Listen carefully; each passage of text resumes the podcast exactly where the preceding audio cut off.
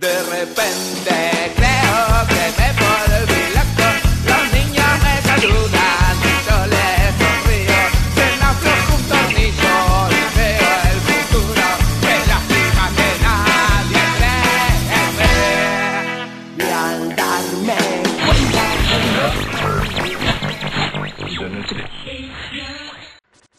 En contacto con Nazareno, Robi- con Nazareno Robielo, que es periodista, activista por derechos humanos, humorista y tiene un, un currículum bastante extenso. Hola Nazareno, ¿estás? Hola, sí, acá, ¿cómo van? Todo bien, ¿vos? Hola, buenas noches. Buenas noches a todos los que están en el piso.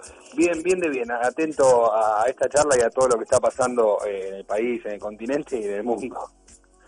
Sí, ¿no? Es lo que mm, veníamos hablando. ¿Cómo, ¿Cómo tomaste vos, tal vez adentrándonos a, a todo lo que sucedió con George Floyd en Estados Unidos? Y tal vez una comparación me gustaría que, que, que nos hagas a, a lo poco que se tocan los temas acá en el país sobre la represión estatal y el avasallamiento que hay con los trabajadores, el colectivo LGBT, eh, en cuanto a la pandemia. Bueno, Ahí va, bueno. Eh, la, la, todo, todo esto tiene que ver con, la violencia racial o la violencia hacia las personas eh, que tienen contextos raciales y demás. Eh, es una temática tan vieja como nueva que, que la sociedad, como miles de componentes, todavía la está descubriendo, ¿no? O sea, los grupos de derechos humanos en, en todo el mundo siguen pujando, dando la batalla de, de- de la cultura para instalar términos como puede ser, no sé, el gatillo fácil, que bueno, ahora también se trata de hablar más de represión estatal y no hablar de violencia institucional o de gatillo fácil. Eh, en el caso de George Floyd y, y Estados Unidos tiene que ver con una historia eh, que tiene que ver de siglos, ¿no? Como también la, la violencia hacia toda la población indígena en, en América desde la llegada de Cristóbal Colón.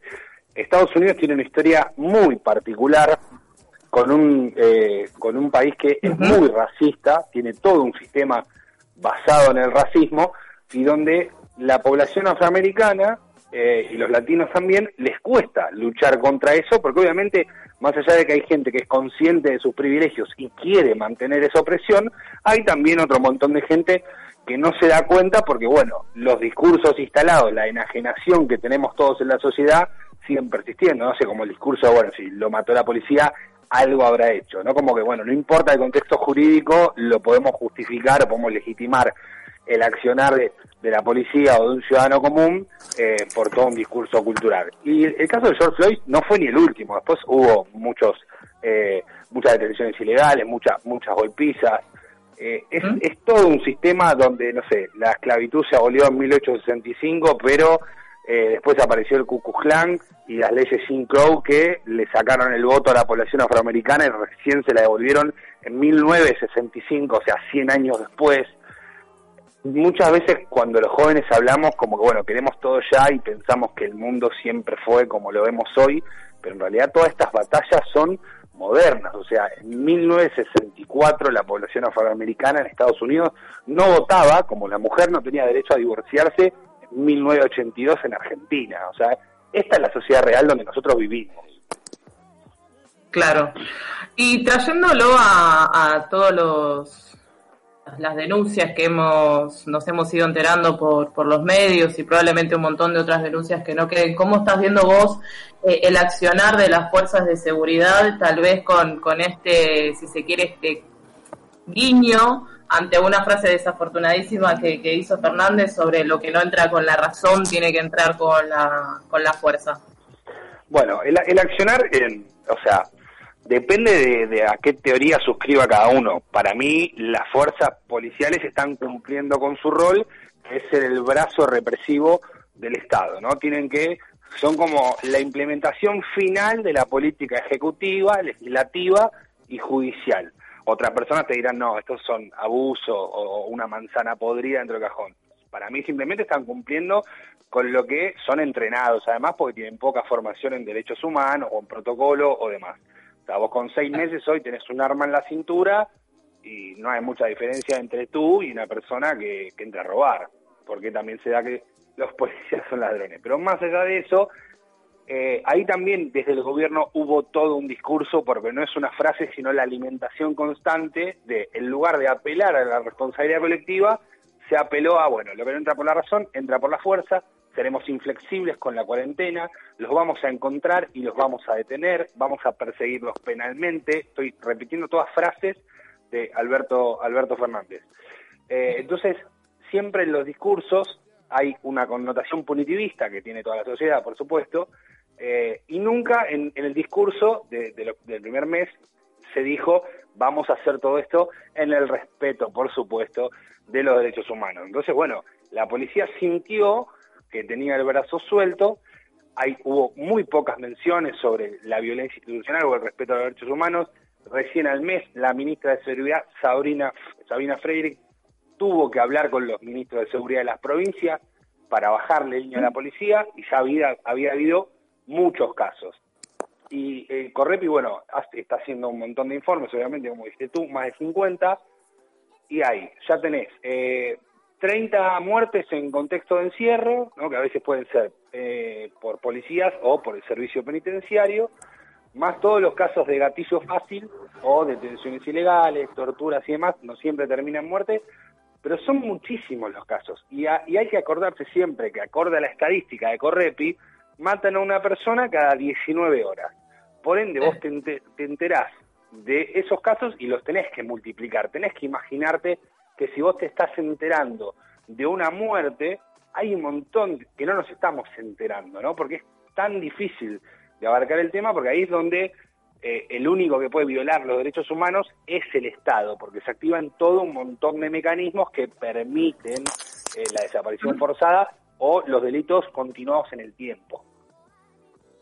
Claro, les recordamos por si recién engancharon el programa que estamos charlando con Nazareno Robielo sobre la represión estatal y la pandemia y te paso con Rodrigo que tenía te quería hacer una pregunta. Por favor. Rodri, te tenés que mutear primero. Hola Nazareno, ¿cómo estás? No me di cuenta, estaba muteado. Eh, hace hace un momento decías el hecho de que una persona en seis meses tenía un arma, lo cual cierto sentido me parece una, realidad muy, muy concreta, pero a la vez me parece, o, no sé cómo, cómo, lo verás vos, que sos mucho más eh, ducho en estos temas, como que en ciertos comportamientos de las fuerzas hay como una memoria institucional y algo, sobre todo en los casos de desaparición forzada o lo que fuera, como que es de, mucha más larga data. Esta, este comportamiento ¿Dónde, ¿Dónde crees que, de alguna manera, no sé cómo preguntarlo, o sea, ¿dónde crees que se origina? ¿Es, es una cosa de, de, tradición dentro de la propia fuerza, de, de saberes no dichos, de comportamientos de que de alguna manera los trasladan a, los policías o es una reacción de cómo, cómo se protege la fuerza a sí misma como cuerpo? No sé cómo, cómo decirlo. Te entiendo, te entiendo. No, funciona al igual que, eh, que para cualquier ser humano en la sociedad, más allá de, lo que aprendemos y el saber institucionalizado per se, funciona por acción u omisión. No siempre todas las complicidades o acciones se dan en completa conciencia de lo que está pasando. No sé, eh, el ejemplo más concreto es la desaparición de Luis Espinosa, el caso de Tucumán. El comisario sale a increpar a sus oficiales cuando le traen el muerto, ¿no? que recordemos estaba en el baúl de uno de, uno de los móviles, sale el comisario y dice, el que habla lo recontracaba a trompada y, va a terminar igual. ¿no? Entonces ahí es como, bueno, supongamos que alguien tenía ganas de denunciar, que bueno, después pasó, porque dos se quebraron y denunciaron. Pero ahí, por ejemplo, bueno, el superior dice, el que habla termina igual. Supongamos que hay un policía honesto, ¿no? que yo tengo que partir de la base de que no, por, los hechos empíricos, pero supongamos que hay un policía en esto, bueno, se va a ver coartado en su posibilidad de hacer algo bien. Y en otro caso, pues no siempre la complicidad es, eh, digamos, de manera coordinada. A veces llega un cuerpo a un hospital, supongamos que lo lleva la policía. El médico quizás huele la situación, ¿no? Y dice, yo no quiero tener quilombo, yo a esta persona la voy a firmar como NN, si nadie la viene a reclamar o si alguien la viene a reclamar, yo no lo vi, me saco un problema de encima. Quizás no está arreglando con la policía eso, quizás lo hace para evitarse un problema, porque es un pésimo profesional que obviamente tiene, tiene una responsabilidad, pero no es coordinado. Entonces hay una persona de repente pasó de las manos de la policía a las manos del hospital y del hospital sale como NN. Y después puede ser que un fiscal tampoco tenga ganas de tener problemas con la policía y no investigue, o que sea apretado por la policía. O sea, en esta cadena de complicidad y de responsabilidades se puede dar por muchas formas. No es que vos llegás a la academia de policía y una materia es desaparición 101, no. Pero funciona así porque obviamente es proceso de muchos años, pero a veces es la cotidianidad y son personas que reaccionan de esa manera que también habla, o sea, del pobre entrenamiento, de la falta de ética y que no hay un buen departamento de derechos humanos en ninguna de las fuerzas. Claro, totalmente. Ahora, mm, yendo tal vez a, lo que es em, difusión o cómo tratan los medios y, lo que vimos que, sucede en realidad diario a diario, ¿ves que tienen algún, o cuál es tu opinión en realidad sobre cómo tratan eh, el tema de eh, la represión estatal? Eh, se quiere, desde un lado despectivo, sin pudiendo decir la realidad de por qué una persona está, si se quiere, rompiendo la cuarentena eh, y, recibe maltrato, como hemos visto ya en cantidad de, videos de aficionados. ¿Cómo, cómo ves vos el, o la, producción de la información de, por parte de los medios? El problema está en que vos me estás preguntando por la información y en realidad ellos están produciendo opinión. Yo, por ejemplo, en mi vida individual, como periodista y como persona, trato de no producir opiniones, de hablar en base a los hechos, ¿no? Y me parece que todos los militantes de derechos humanos tienen que hacer eso.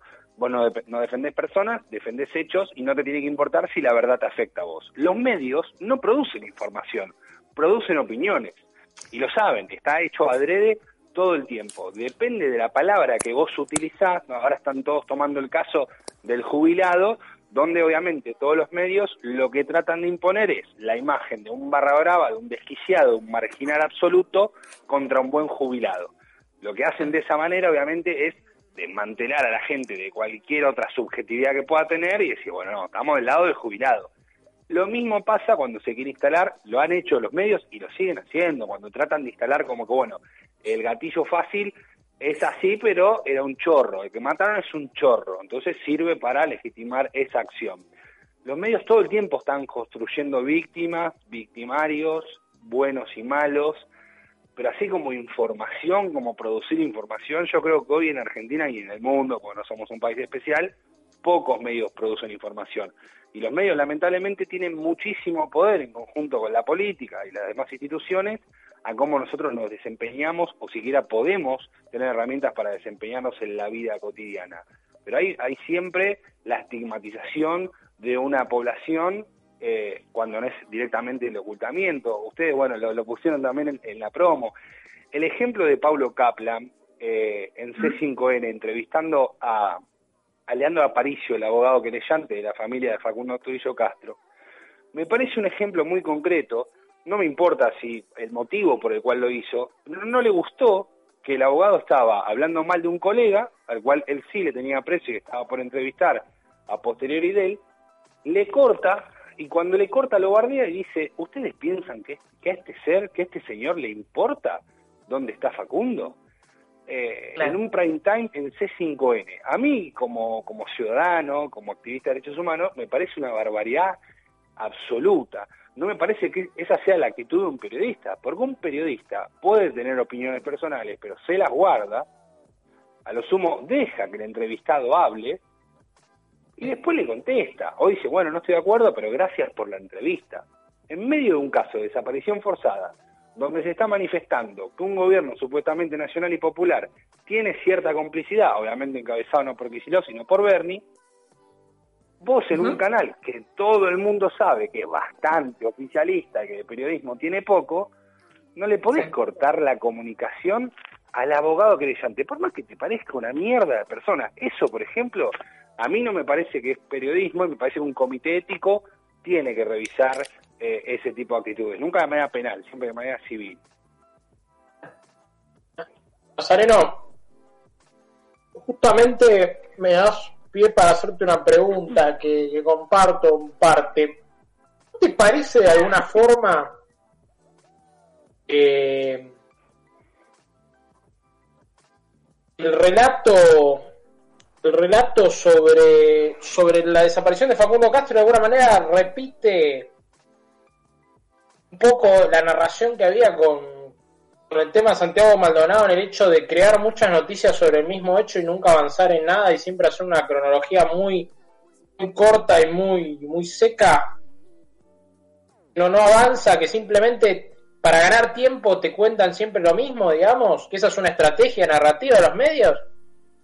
Es que, a ver, como, como dicen eh, muchos abogados, los medios trabajan con, o sea, porque los medios tienen un porqué siempre, el discurso tiene un porqué. Los medios tienen ese discurso porque trabajan con las fuentes oficiales. Las fuentes oficiales son los ministerios, las instituciones y la policía. ¿no? Entonces ahí siempre vos vas a tener como, como información eh, oficial, en un caso de desaparición forzada, a la propia policía que obviamente te va a tratar de despistar, del caso. El problema es que vos me estás diciendo que un periodista solamente te comparte la versión oficial y no investiga, bueno, no es periodista, es formador de opinión. Eh, hay un trabajo obviamente sobre la opinión pública, pero pasa que acá tienen que ver los medios y también tiene que ver la fiscalía, porque como dijo Cristina, la mamá de Facundo, dice, bueno, estuve 27 días pidiendo una foto, no se la dio la fiscalía, no se la dio la comisaría, ahí el problema, o sea, el problema lo tiene el sistema democrático, que tiene mecanismos muy lentos y antiguos para resolver estos problemas. Porque en cuanto se sabe que un fiscal, no sé, que recién este lunes mandó a peritar y allanar la comisaría y hoy ya se descubrió, acorde a una, a una colega, que supuestamente los perros encontraron cosas de Facundo en la comisaría, eso se tendría que haber solucionado, no sé, 20 días antes. No puede ser que la causa demore en llegar a Bahía Blanca 20 días y que después el fiscal tarde 10 días más en mandar a peritar algo. O sea, por eso también, gente, cuando hablamos de complicidad no, es muy difícil ver si la complicidad es articulada o es inconsciente, pero acá hay una responsabilidad compartida, obviamente, de todo el mundo, porque siguen repitiendo un discurso para desviar la investigación, no sé, porque no les importará la vida humana, porque protegen sus intereses, pero la cuestión es que hay alguien desaparecido y no debería haber mucho juego político en eso.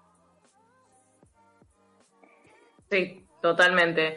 Ahora, ah, justo hablando de, Facundo, hoy se allanó la comisaría donde, bueno, habían encontrado. ¿Cómo venís, por lo que vi en tus redes, venís siguiendo el caso bastante de cerca? ¿Cuál es, cómo, cómo ves vos todo, toda esta situación? El, si se quiere, el, ahora los comentarios que en su momento tuvo Axel Kisilov, bueno, Bernie, etcétera.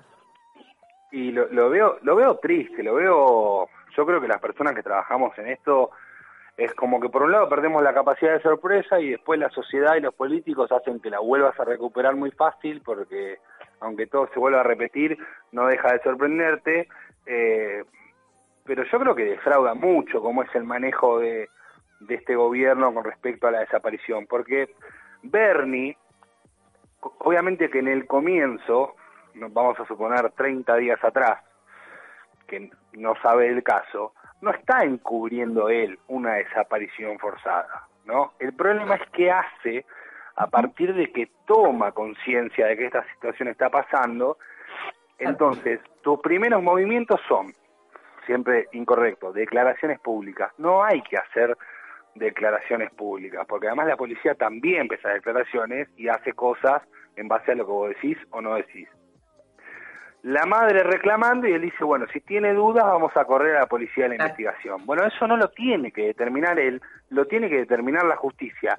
Y además tiene que ser lo primero que se determina, porque ya todo lo que trabajamos en esto sabemos, sobre todo los fiscales, Bernie, Kicillof, que saben mucho más que yo, que cuando una fuerza está sospechada de un delito, lo investiga otra fuerza, no lo investiga la misma. Entonces ya ese tramo, no de declaraciones públicas donde Bernie confía en la policía bonaerense de que ellos pueden llegar, llevar a cabo la investigación, porque además no está sospechando de la policía, ¿no? Y ahí, bueno, la declaración de Kicillof dice, bueno, nosotros no vamos a encubrir a nadie, pero parecido a lo de Bullrich, no vamos a tirar a nadie por la borda. Bueno, pero vos después, porque siempre pasa lo mismo, ves las declaraciones eh, testimoniales de los que van pasando y sabes que los policías mintieron, que quisieron colocar a, a Facundo en 80 lugares diferentes, que ahora amenazaron a la expareja. Bueno, ahí es donde se, se equivocan lo- los políticos, para, aparte por proteger a un destacamento de un pueblo a 600 kilómetros de donde están. O sea, la verdad es que se compran un tremendo problema político, porque ahora todos los estamos señalando, sobre todo a Bernie, como un encubridor, porque la realidad es que él no hizo nada para que aparezca una persona que estaba desaparecida. Claro. Eli. Sí, acá estoy, no sabía si se me escuchaba. Hola, ¿qué tal? Buenas noches. Yo te quería hacer una consulta con respecto a la desaparición de Facundo justamente. ¿Cuál es tu expectativa, dado a que, por ejemplo, ya la madre ha dicho que no solo esto ya es un misterio, sino que ella ya tiene el presentimiento de que prácticamente, lamentablemente, puede llegar a estar sin vida ya Facundo, dado a la cantidad de días que se encuentra desaparecido? ¿Cuál es tu expectativa con respecto a este tema? Eh, a ver, son, son preguntas complicadas, porque en realidad es, es una mierda estar hablando de esto. Yo voy a responder acorde al manual que, que tienen todas las policías del mundo. Una persona cuando desaparece, si no la encontraste en las primeras 72 horas, la chance de encontrarla con vida son muy pocas. O sea, esa es la respuesta que te voy a dar. Y, y repito algo que, que dije hace un rato. Yo no me manejo con mis opiniones personales, me manejo con los hechos. Los hechos de los libros me dicen eso, entonces yo no voy a generar ninguna expectativa en nadie, pero sí me duele hablar públicamente. O- no es que la madre me va a escuchar, pero no quisiera que me escuche nadie, que yo no tengo expectativas. Claro, está bien. Claro. Bueno, eh, estamos hablando con Nazareno. Nazareno, te agradecemos muchísimo por, por este tiempo y, y hablar un poco sobre lo que está sucediendo. No sé si nos querés decir algo más. No, gracias por el espacio, siempre es bueno y agradecemos los espacios que hay para, para hablar de derechos humanos, para hablar de, periodismo, así que gracias por eso y a la gente que está escuchando que se informe, que, que chequee información, que, que pueda difundir y que, que milite, que a la sociedad la vamos a cambiar entre todas las personas. Claro, sí. Bueno, eh, NASA también hace unos un perio- hace periodismo en realidad en los barrios, se llama Barrios con Pandemia, que es bastante recomendable, así que síganlo en sus redes. Le agradecemos muchísimo nuevamente y cerramos eh, con un temita, si les parece. Graba esto en este programa.